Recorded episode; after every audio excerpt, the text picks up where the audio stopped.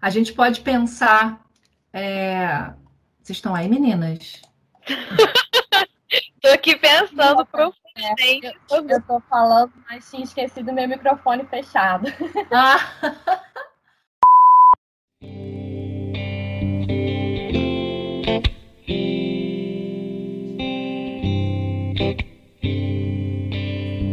Do alto da arrogância, qualquer homem se imagina muito mais do que consegue ser. É quem vendo lá de cima a ilusão que lhe domina diz que pode muito antes de querer. Querer não é questão, não justifica o fim. Pra que complicação? É simples assim.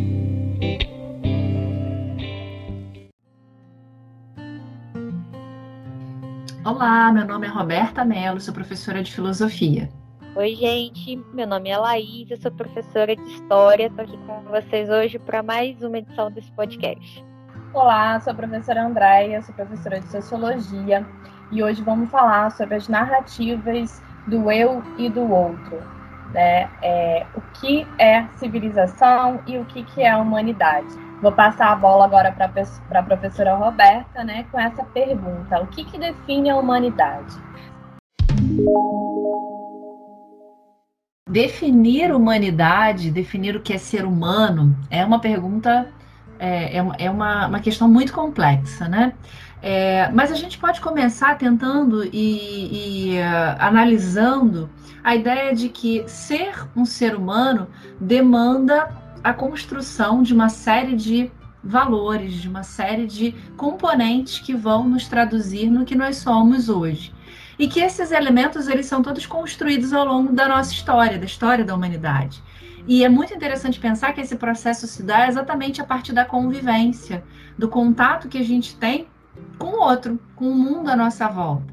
É exatamente a partir dele que a gente vai aprendendo, vai trocando e vai passando aquilo que a gente já aprendeu é, e vai fundando então a sociedade humana das mais variadas formas, se a gente for olhar né, é, na, na, relação espaço e tempo, né, no passado, no, no presente ou daqui para um outro país, de, de estarmos no mundo diversas. E dentro desse processo é interessante a gente perceber um momento muito marcante para a história do Ocidente, que é o momento em que acontece um, o chamado processo civilizador.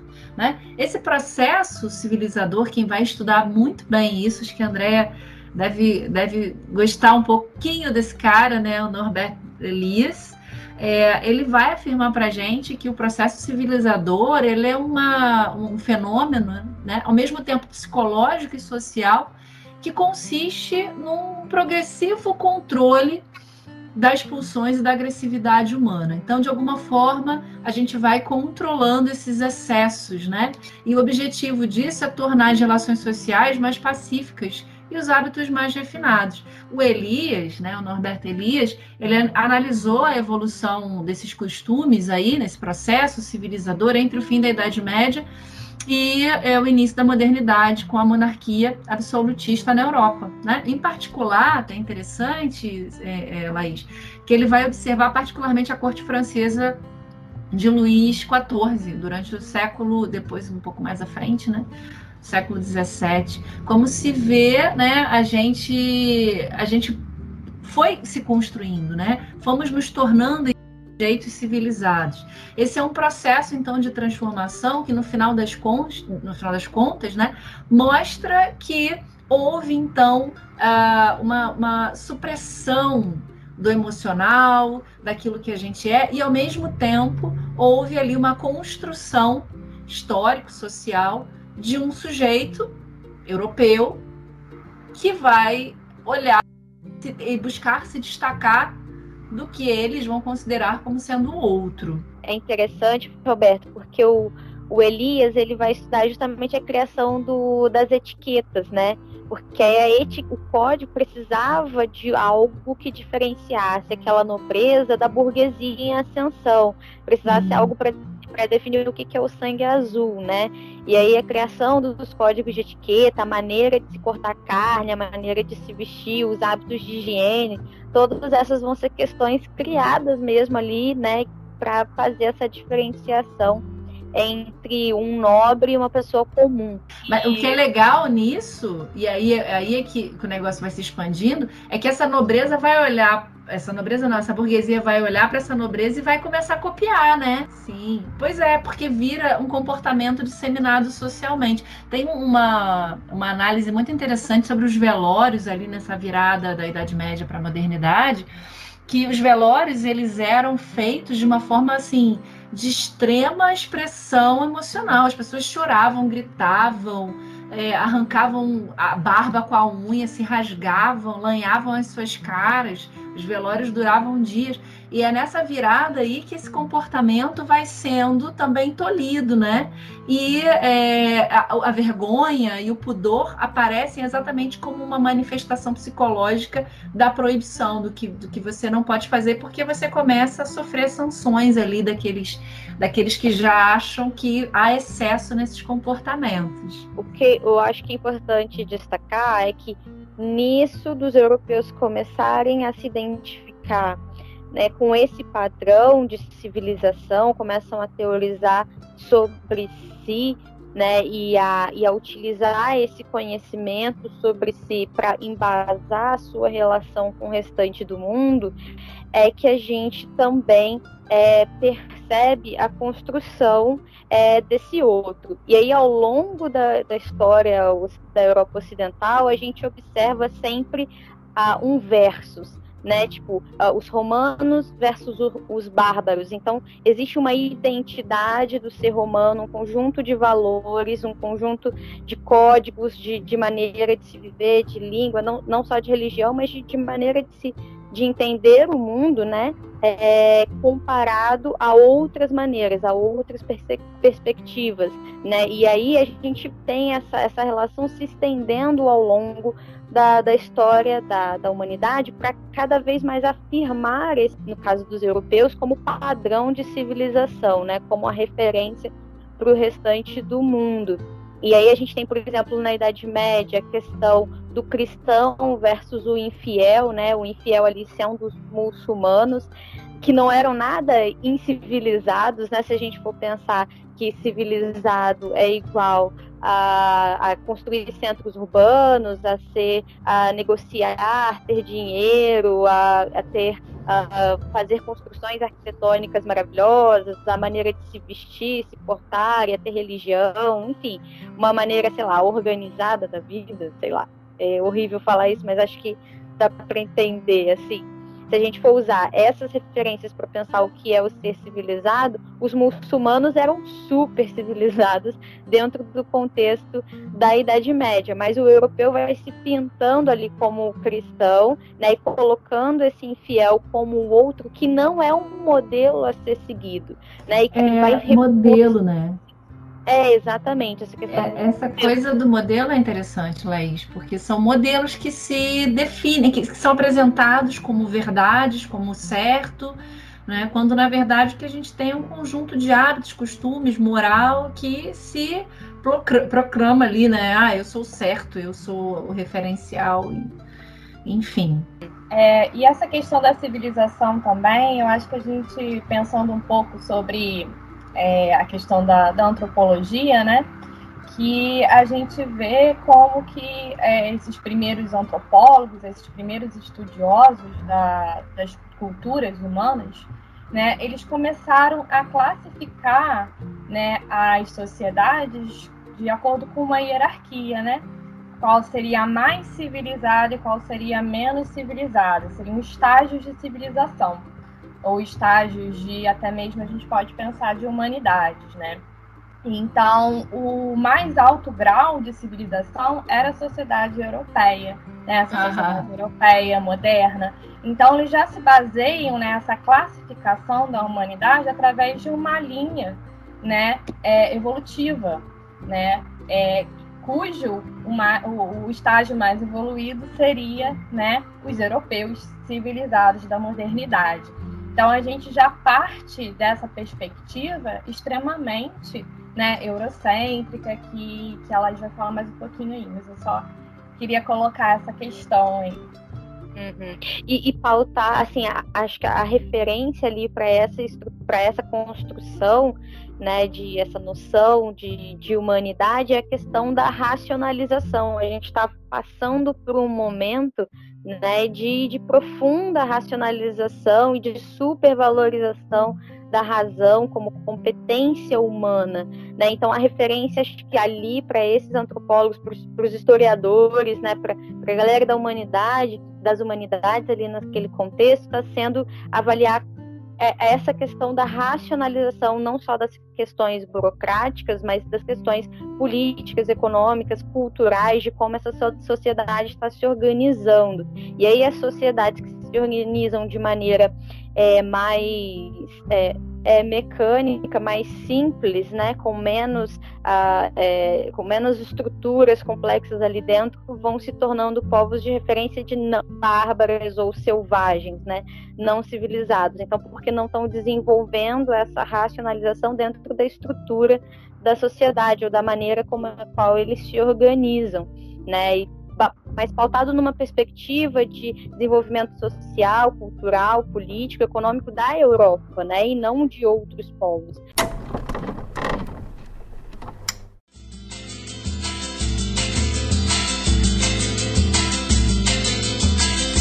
O mundo é pequeno pra caramba. Tem alemão, italiano, italiana.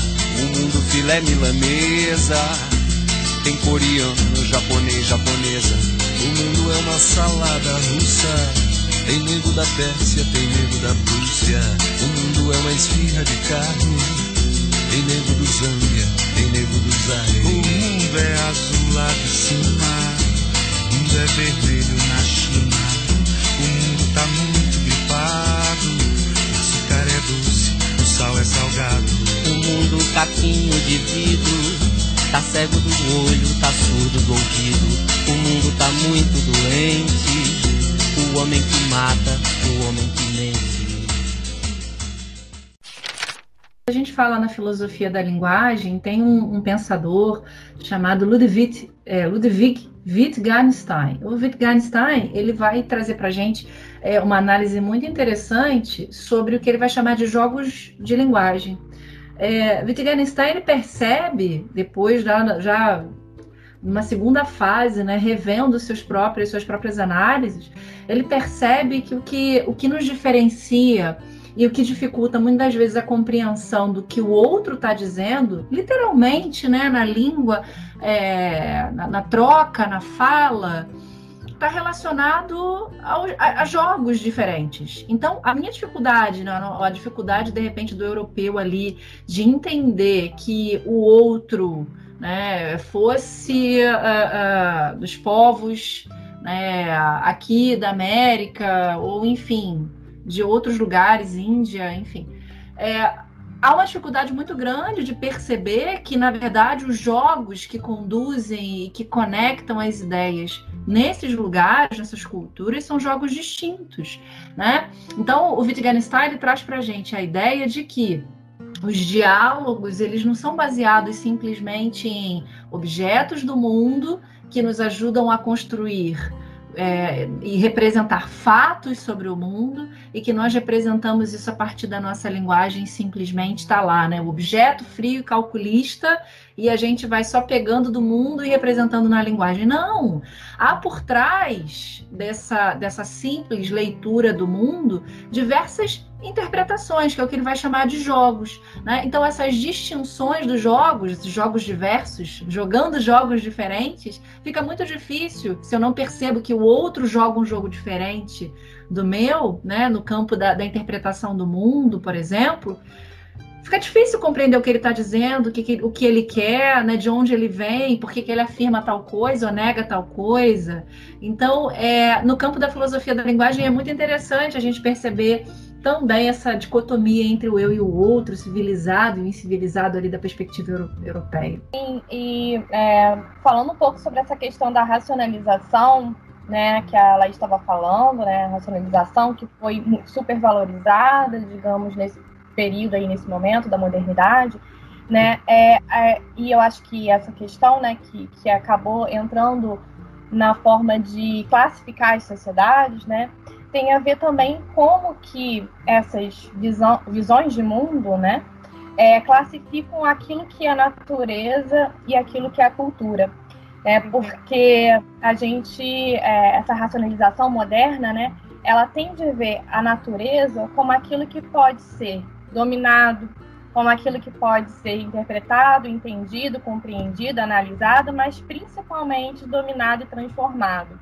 Né? Enquanto a gente vai ter tantas outras visões de mundo, como as visões de mundo indígena, a cultura indígena, como a cultura africanas, as culturas né, africanas, a gente está falando aí de, de, várias etnias, de vários povos, de várias civilizações, né, é, que entendem a natureza não como um processo de dominação, né, mas como é, parte da própria civilização. Né? Então, por exemplo, existem vários povos indígenas que veem a natureza como parentes, né? como uhum que vem a montanha como o, o avô, né? Que vem o rio como a mãe, né? A, a pedra como a irmã, né? E, e, e, tem uma outra relação com a natureza que nunca foi compreendida, né? Nesse processo aí de colonização, nesse processo aí de dominação cultural que a gente vem sofrendo aí, né? No Brasil já há 500, mais de 500 anos. Né? Andréia, dá a dica do livro, porque esses meninos precisam conhecer de onde você tirou isso. então, é, tem esse livro né, do Ailton Krenak, que se chama Ideias para Adiar o Fim do Mundo. O Ailton Krenak é uma liderança indígena, né? Ele é um doutor... É, Pela Universidade de Juiz de Fora. Isso.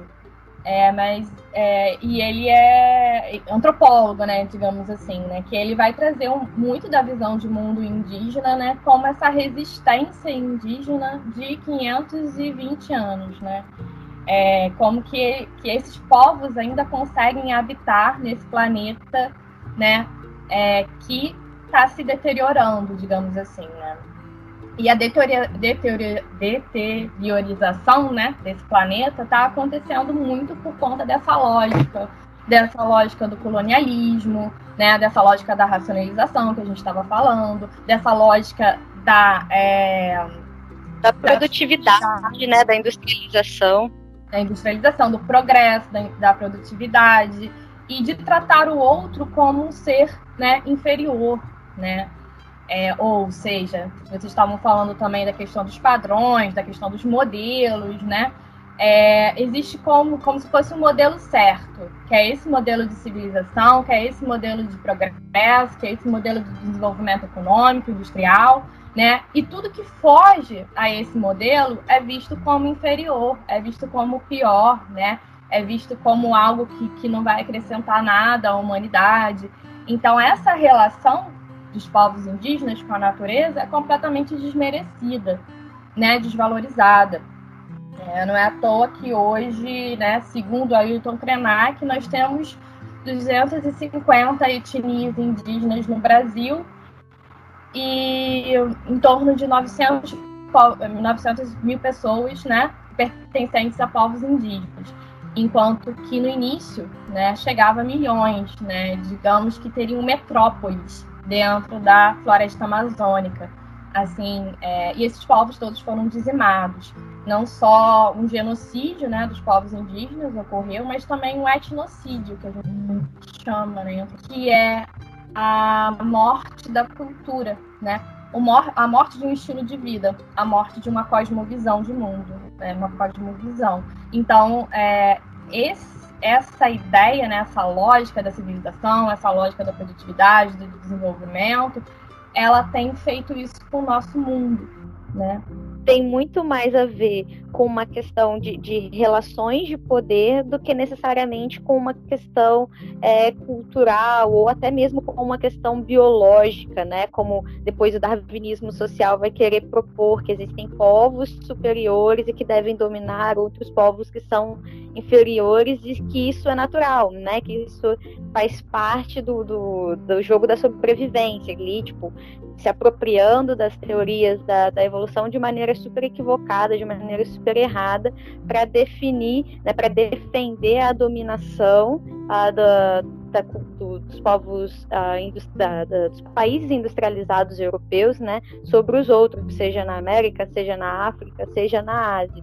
Né? Então, trata-se muito mais de uma questão de relações de poder, de jogos de dominação, do que necessariamente de uma questão cultural ou uma questão é, biológica. Acho que a gente percebe isso é, quando a gente tenta entender por que, que são o, os europeus, tipo assim, né? Por que, que eles vencem e se consolidam enquanto esse padrão, esse modelo de sociedade? Por que, que eles se estabelecem como o povo que domina o planeta Terra e submetem todas as outras culturas à, sua própria cultura?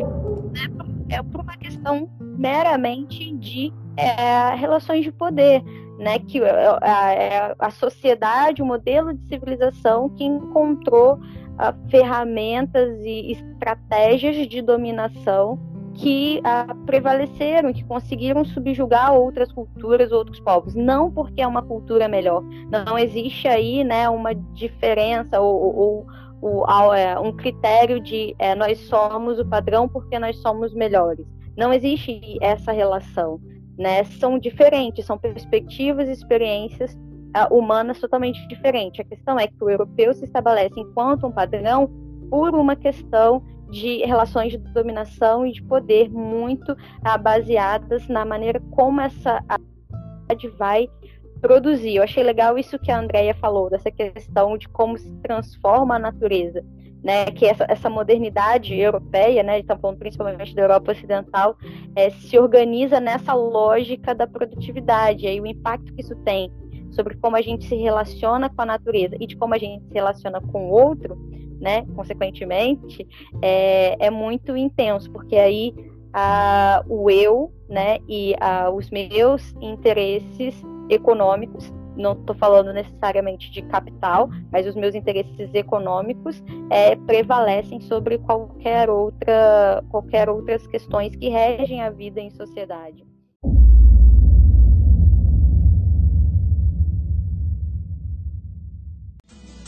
Por que você me trata mal se eu te trato bem? Por que você me faz o mal? eu só te faço bem. Todos somos filhos de Deus, todos somos filhos de Deus, só não falamos. Todos somos filhos de Deus, todos somos filhos de Deus, só não falamos. Everybody's filhos de God, everybody's filhos de God. Essa lógica, ela, ela é realmente, né, que vocês abordaram assim, de uma forma muito bacana, a ideia de que há é, um modo de pensar europeu, de agir, de ser no mundo, que é envolvido por esse princípio da dominação, não só por esse princípio da dominação. Existem outros, outros elementos que compõem aí, por exemplo, coisas que têm muito a ver com o nosso dia a dia. Se a gente for, for pensar, né, é, que o indígena, por exemplo, ele não tem a aposentadoria, ele não tem ser dono da, da terra no, na, no sentido de que uma pessoa, um indivíduo, ele é dono de um pedaço de terra e aquilo ali vai virar herança é, para sua família. Não tem, não existe essa relação que nós construímos ao longo da história do Ocidente, né, dessa, dessa estrutura que a gente vai fundando ali desde os gregos, é, não há essa relação. Então, e a gente está falando aqui de um referencial nosso, que está aqui, que, que é, são os nossos indígenas aqui. Agora, a gente não tem, é, e se a gente for parar para pensar, né, outras culturas leem o mundo de formas diferentes. E exatamente por esse princípio de controle e dominação, que é um jeito, e de acúmulo, né? De acumulação também de riqueza, vai fazer com que esses sujeitos ganhem o destaque que tem dentro da nossa história é, e que hoje a gente vem sofrendo as consequências disso, obviamente, ao longo da história, esse processo foi todo se formando, porque é uma relação baseada em que eu preciso somar, eu preciso adquirir, né? Eu sou melhor do que o outro, eu sou eu, né? E eu me diferencio do outro. É o que a gente fala, né? Da ideia, a gente traz a ideia do sujeito atomizado, ou seja, ele é um sujeito isolado, né? Ele é o referencial. Isso vale, inclusive, para a gente entender o sentido do individualismo, que é muito próprio da nossa cultura da cultura ocidental, mas que coloca exatamente esse sujeito atomizado como alguma coisa que possui limites. O seu corpo é limitado. Né? Eu, eu acabo, é o que a gente aprende, eu acabo nos limites do meu corpo. Eu acabo nos limites da minha casa, o que é meu, né? Ou ampliando um pouco a visão, a gente poderia até entender que carregamos um sentido de identidade com o bairro, com a cidade, né, com o país que a gente tem, mas a gente sempre se vê como dono ou como atrelado a uma ideia em oposição a um outro grupo. Foi até uma fala inicial da Laís falando sobre romanos, e, enfim, é, é, é essa ideia dos bárbaros. É, a gente carrega e isso foi construído ao longo da nossa história, e eu estou falando isso para vocês porque os indianos, por exemplo, a filosofia oriental, o pensamento oriental, ele, eles têm uma questão muito diferente. Eles não enxergam os sujeitos como sujeitos atomizados, individualizados, como a gente vê aqui. Eles se veem como parte, como parte de um todo. E essa nossa perspectiva nos coloca sempre numa posição de oposição, numa relação né, de oposição com relação ao outro. Isso é muito complicado, porque por trás disso vem exatamente essa ideia, né? Fica ali meio nublado, mas acaba aparecendo isso. Essa ideia do o outro é o errado, o outro é o feio, o outro é o inimigo, o outro não presta, né? O outro é inferior, o outro é pior. E no final das contas a gente perde a dimensão de que nós somos somos com o outro, né? E não o outro tá lá e eu tô aqui.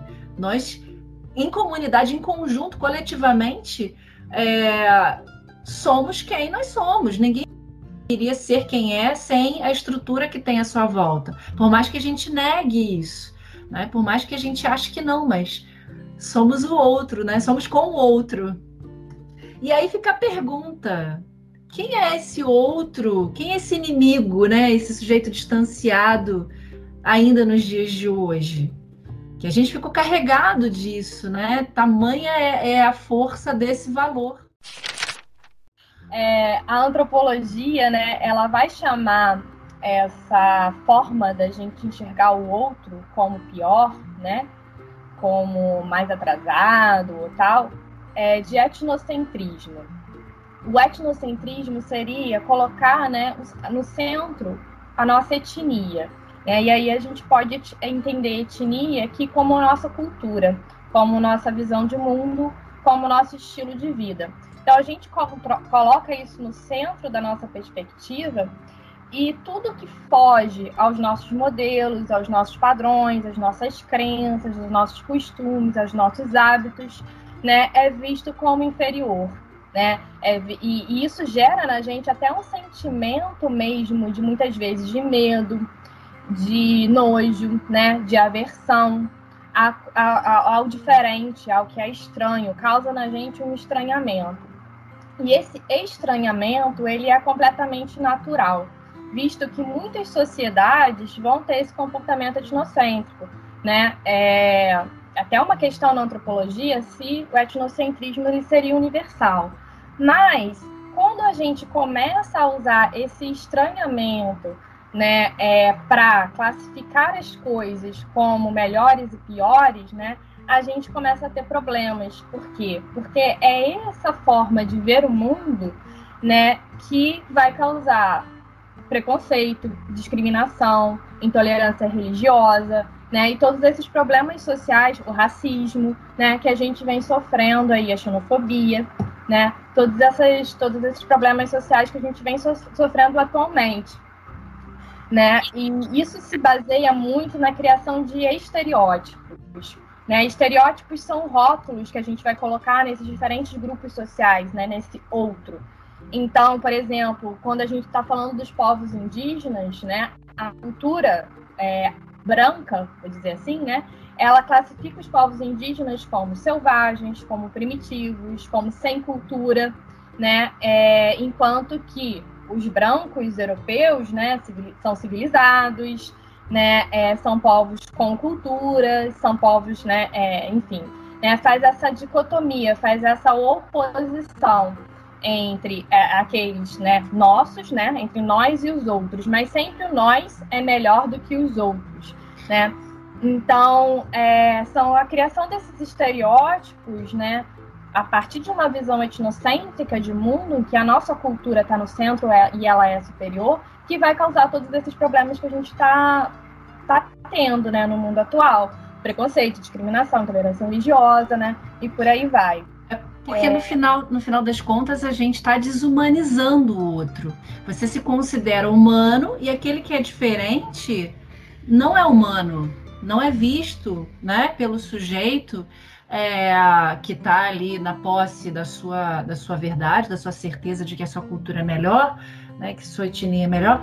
O outro não é visto como humano. E isso vale nas mais variadas consideradas, nos mais variados espaços para justificar principalmente essa lógica da dominação, né? Para esse acúmulo da propriedade. Acho que a cultura europeia vai estabelecer a necessidade da, da propriedade, de acumular propriedade, seja ela terra, seja ela capital, seja ela qualquer outro tipo de bem, né, de maneira muito em, em, vários âmbitos da vida. Então, esse dominar o outro, é preciso justificar o outro como inferior para reforçar esse eu dominador, né? Esse eu que pode ultrapassar o limite, né? E tomar posse de algo que não é meu, que não sou eu, né? E tornar aquilo parte de mim, ou parte dos meus bens, ou parte de quem eu sou.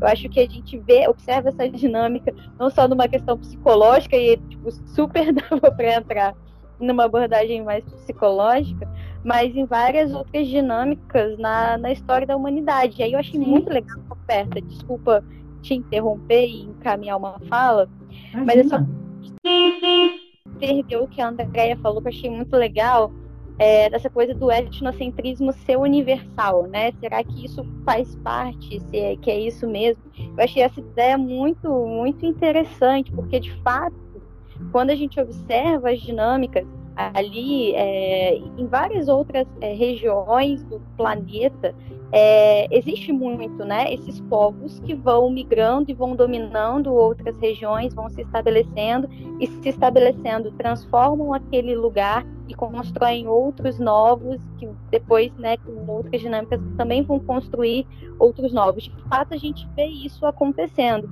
E aí eu acho, né, reforçando o que a André disse, concordo, que o grande problema é quando é, essas relações elas começam a ser a de dominação, né? Quando elas começam a limitar, a, a, a impedir uh, outros espaços, impedir os outros, né? Impedir é, a, a, existência desses outros povos, esses outros, esses outros grupos étnicos, esses outros jeitos de ser ser humano. Eu acho que quando a gente começa a inferiorizar né, e a impedir esses lugares no mundo, né, não só não só físicos, mas culturais é, também, é, é aí que está o problema. E aí, voltando para a questão indígena, é isso que a gente observa no próprio processo de colonização tanto para o ponto de vista, a gente enfatizou aqui a questão indígena, mas também do ponto de vista do, dos povos africanos, que vão ser completamente desumanizados e tratados como um, como, uh, um produto, como uma mercadoria, para poder serem explorados sem peso na consciência, né? Tipo, eles são mercadoria, eles não são ser humano. Então, a partir de um, de um, um conjunto de valores éticos que já estão formados dentro da Europa Ocidental, é preciso justificar que aquele, aqueles grupos étnicos, aqueles, aquelas diferentes uh, nações africanas não são é, humanos, não são civilizados, não possuem é, nenhuma característica de humanidade, né? E que podem sim ser tratados como mercadoria. Então é uma lógica que serve tanto para a gente pensar o que é feito com, com os indígenas aqui na América e o que é feito também com a África, com os povos africanos ao longo de toda a de todo o, o, é, o processo de, de, do sistema escravocrata, né? É, tudo e, e aí acho que é importante aproveitar para poder destacar que é nesse momento em que a Europa sai ali daquela condição é, de periferia do mundo, e aí acho que os alunos, é, eu já falei isso bastante, né? É que durante a Idade Média a Europa está muito ali na, na, naquela, no território onde a gente visualiza a Europa como periferia do mundo e não como centro do mundo, é, e que é, são os muçulmanos, o Império Bizantino, o Oriente é que é o centro do mundo, e aí quando ela se lança para o Atlântico, descobre a América e utiliza da colonização para se fortalecer enquanto uh, uh, um, um centro de poder dentro ali da Europa e do, do Mar Mediterrâneo, principalmente, naquelas relações entre África, Ásia e Europa, é que a gente tem a formação de uma narrativa histórica eurocêntrica, né? A, a partir do momento em que os europeus, por meio da lógica da colonização, da industrialização, da produtividade, da racionalização, isso tudo que a gente falou aqui, né? À medida que isso vai se constituindo, ganhando força e poder, né, e vai dominando outras regiões do mundo, é que a gente começa a construir uma compreensão da história da civilização humana como, do ponto de vista do europeu. Então, talvez, se não fosse isso, a gente entenderia a história de uma outra maneira e os europeus ocupariam outro lugar dentro da, da, compreensão que a gente tem hoje da história da humanidade. O que é muito importante que não pode passar batido dessa conversa hoje é que o, o eurocentrismo ele tem data para começar.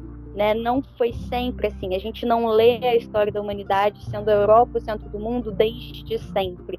Né? É uma relação que se constrói a partir de jogos de poder e de dominação, principalmente a partir das grandes navegações, do contexto né, de colonização da América e do, do, do, triângulo que vai se formar ali, né? Como a África fornecedora de mão de obra, de mercadoria, né? Dessa mão de obra como uma mercadoria, a América como o terreno que não tinha lá na Europa para se plantar matéria-prima de todos os tipos, e a Europa como essa ponte, né? Que vai fazer comércio com o restante do mundo, que vai negociar né, e fazer lucro em cima de, desse, desse jogo é, de, de, produção. Então, essa lógica, né, onde a Europa comanda as relações, tanto econômicas como políticas quanto culturais, ela começa, né, ela começa a nível de, de mundialização, de globalização, de entender essas histórias né, dos diversos povos e continentes conectados, ela começa ali no início da, da, da, história moderna, da Idade Moderna. Agora, nem sempre isso foi assim e nem sempre precisa ser assim. A gente só tem uh, sei lá, um pouco mais de tem 500 anos, 400 e poucos anos, que isso começou a se configurar dessa maneira. E é muito doido pensar, cara, foi ontem, porque a humanidade tem milênios, né? Tipo, a gente tem uma história muito maior do que essa que a gente conhece, é, que é eurocêntrica, né? Essa narrativa histórica que é eurocêntrica. Mas a gente poderia construir ela de qualquer outro ponto de vista, ou de qualquer outra perspectiva né? E não necessariamente da, do ponto de vista é, eurocêntrico.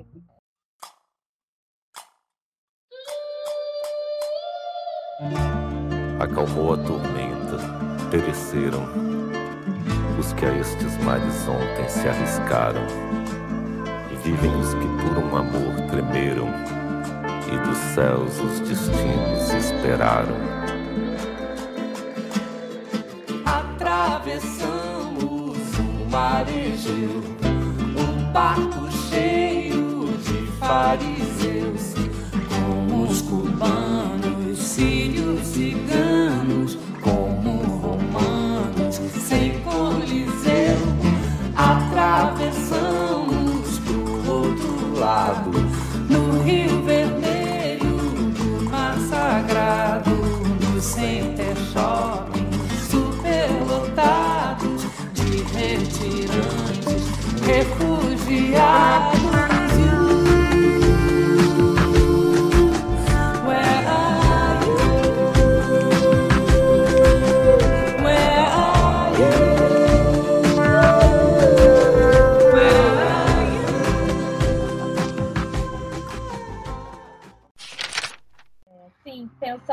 pouquinho mais né, na, na antropologia, né, é, pensando também no que propostas, né, como que a gente poderia né, construir um mundo diferente, né, ou essas ideias né, para a gente adiar o fim do mundo, é, eu penso muito no conceito de relativismo cultural, né, que seria o oposto ao etnocentrismo.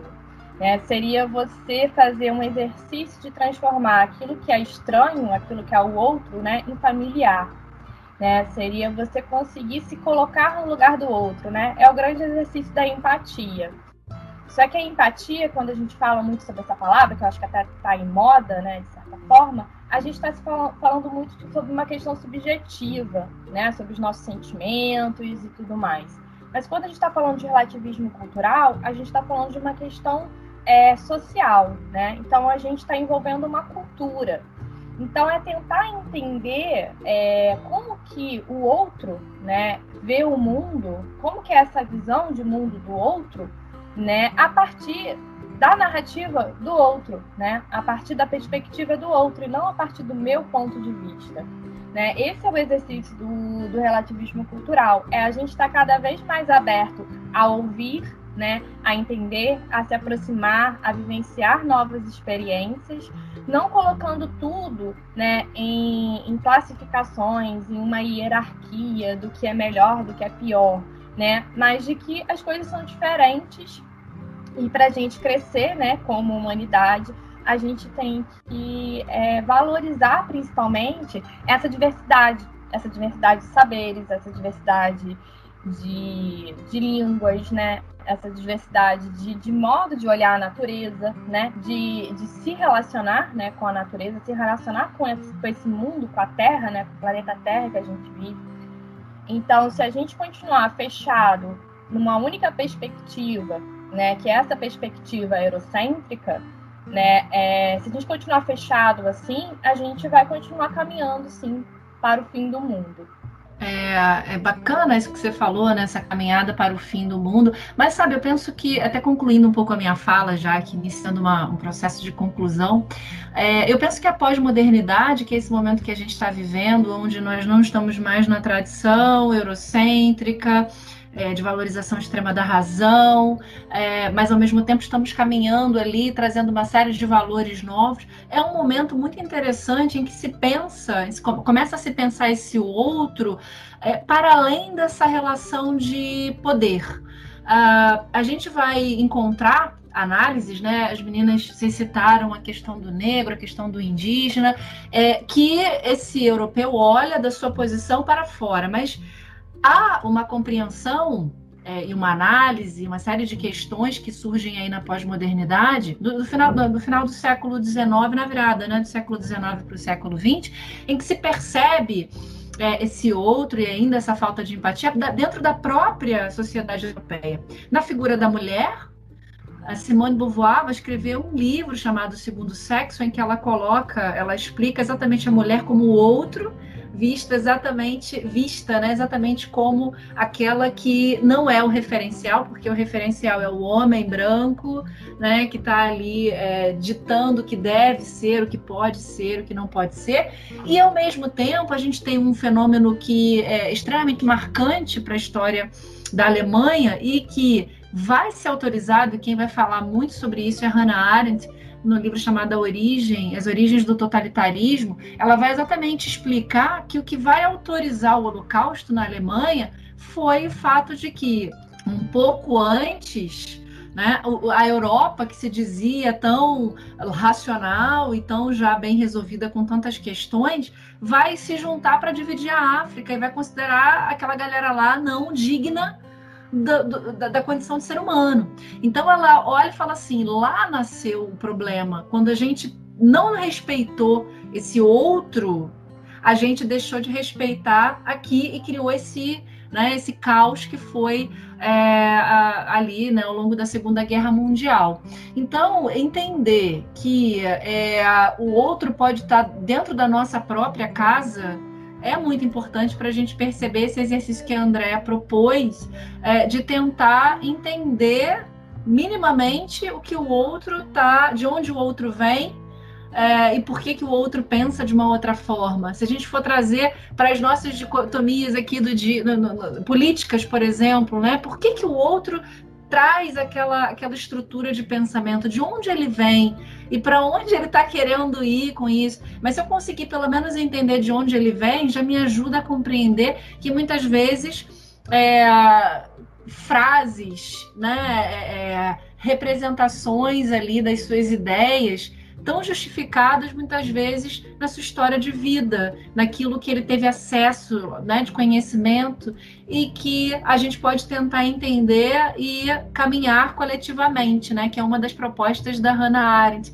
porque ela também vai perceber esse sujeito atomizado ali na Alemanha, né? Ela vai dizer, olha, se as pessoas elas não estão conseguindo entender o que está acontecendo, está, não conseguiam entender o que estava acontecendo ali, né, perceber o que estava acontecendo, é porque elas estavam isoladas, elas não se viam como corpo coletivo, elas não se percebiam como seres culturais, sociais dentro de uma única sociedade. Então, nos percebermos como seres coletivos é, talvez seja uh, o caminho para esse senso de humanidade, para retomar, retomarmos é, ou iniciarmos o nosso senso de humanidade de fato. E eu acho que assim, o século XX chocou a gente enquanto a civilização, justamente porque estávamos, estamos num processo né, intenso de globalização e, de comunicação é, acelerada, a gente tem as coisas acontecem muito mais rápido, a gente tem né, dentro da história a gente fala sobre a aceleração do tempo, a aceleração da história.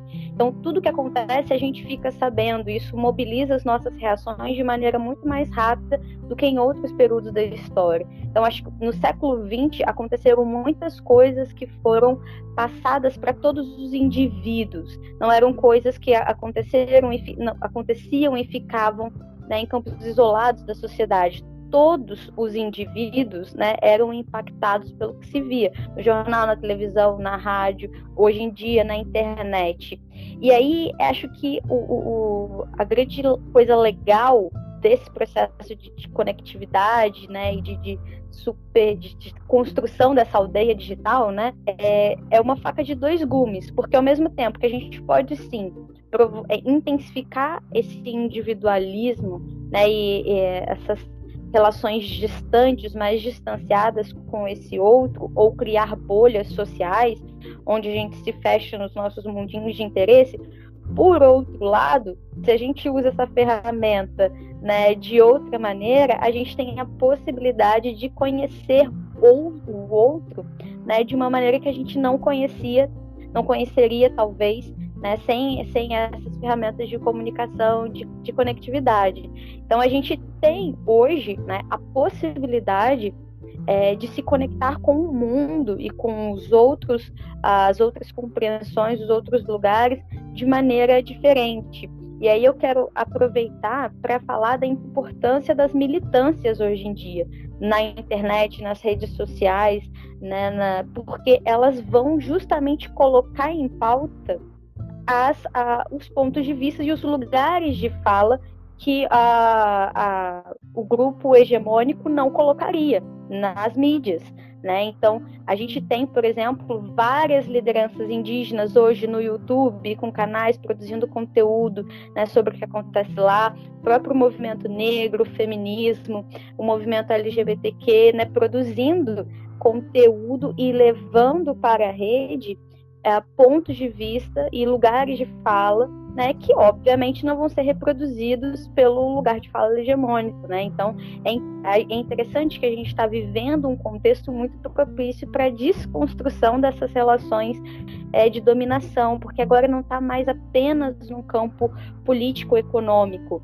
Eu leio a história né, dessa maneira. Eu acho que as questões socioculturais hoje elas têm um, uma, um tempo de transformação e de reelaboração muito mais rápido do que antes. E aí acabava, né, a gente tinha dentro, pelo menos da leitura que a gente faz da história, as questões econômicas e as questões políticas né, de quem manda uh, sendo privilegiadas nas narrativas. E agora, a, a, maneira que a gente consegue ter acesso a essas a, a esses outros, né, que não estão no, na condição de dominadores, mas que estão sendo dominados, a gente tem a possibilidade de dar força para esses discursos. E à medida que a gente dá força para esses discursos, eles se tornam grandes potências políticas para transformar essa, esse jogo de poder, né, essa maneira pela qual a gente se organiza, né, e que a gente transforma, vive e transforma o mundo no qual a gente vive. É, é, só que a gente, infelizmente, a gente ainda depende de ações políticas dos nossos governos, né? E apesar da gente ter esse cenário que você está relatando aí, que eu concordo, né? Porque quando a gente começa no início de um processo de globalização, né, a gente pensa, né? Eu acho que, que, que houve, né, é, essa intenção mesmo, né, de transformar o mundo num mundo só, né? Um processo de homogeneização dos comportamentos, homogeneização das culturas, né? Do, do, estilo de vida industrializado, né? Do estilo de vida urbano, muita questão é, da, da dominação mesmo, do imperialismo né? norte-americano, estadunidense, né? Só que é, a gente está abrindo, né? As novas tecnologias, elas começam a surgir e a gente começa a ver essa resistência, esses movimentos de resistência, né? Esses movimentos culturais, esses movimentos sociais contra-hegemônicos, que estão dando voz povos, né? Aquelas pessoas, aqueles grupos que foram silenciados durante todo esse tempo. Só que, infelizmente, né, eu volto a falar, a gente ainda precisa de ações políticas, principalmente se a gente está falando com relação aos povos indígenas, né? A gente precisa de demarcação de terras indígenas, né? E no governo atual, que está se intensificando a política econômica que a gente chama de neoliberalismo, né? É, cada vez menos estão se demarcando terras indígenas, cada vez mais mais líderes indígenas estão sendo assassinados né, é, a questão do garimpo, das queimadas nas florestas, a questão do, é, dos poceiros, dos, da grilagem, né, que está destruindo a floresta, está destruindo as terras né, é, é, indígenas, né? Isso é uma grande questão e a gente tem que lutar contra isso, né? Para que a gente possa fazer com que esses povos ainda sobrevivem. Aqui eu estou falando da questão indígena, mas a gente sabe que esses governos, né, é, que adotam essa política neoliberal cada vez mais intensa, né, não estão só é, prejudicando esses povos indígenas, mas também, como bem citou aí a, a Roberta, né, outros grupos sociais, como as próprias mulheres, como os, os negros, né, é, então, infelizmente, a gente precisa aí estar tá cobrando ações políticas dos nossos governantes e representantes para que a gente possa realmente dar espaço a, a essa diversidade. Né? Para a gente ver que a colonização não está lá só no século XVI, século XVII, e que o imperialismo não acabou com a Segunda Guerra Mundial, quando, enfim, né, a África, os países da África foram se tornando independentes. Muito pelo contrário, a lógica do imperialismo está cada vez mais vivo e a gente ainda não lida bem, né, nem consigo mesmo com esse eu, nem com esse outro. Então vou fazer aquela leiturazinha aqui de um trecho pequenininho do livro do Ailton Krenak, que ele fala o seguinte: definitivamente não somos iguais. E é maravilhoso saber que cada um de nós que está aqui é diferente do outro como constelações. O fato de podermos compartilhar esse espaço, de estarmos juntos viajando, não significa que somos iguais. Significa exatamente que somos capazes de atrair uns aos outros pelas nossas diferenças, que deveriam guiar o nosso roteiro de vida. Ter diversidade, não isso de humanidade, como o mesmo protocolo porque isso até agora foi só uma maneira de homogeneizar e tirar nossa alegria de estar vivos. Obrigada, Andréia. Lindo. Antes de me despedir, então, do pessoal, eu queria deixar uma pergunta de reflexão aí para os alunos. Né? Como você, na sua vida, lida com o outro? Como você está lidando com os outros na sua vida? Dentro da sua casa, das relações de amizade, as relações amorosas, afetivas, as relações sociais é, e políticas. Como você, você pessoa, indivíduo está lidando com o outro. É, o outro é um objeto para você ou o outro é apenas um outro eu no outro corpo?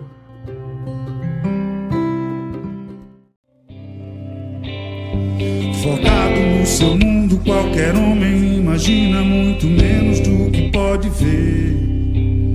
No escuro do seu quarto, ignora o céu lá fora e fica claro que ele não quer perceber. Viver é uma questão, início, meio e fim. Pra que a solidão?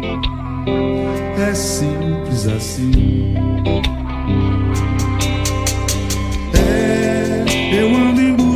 Dessa tal simplicidade.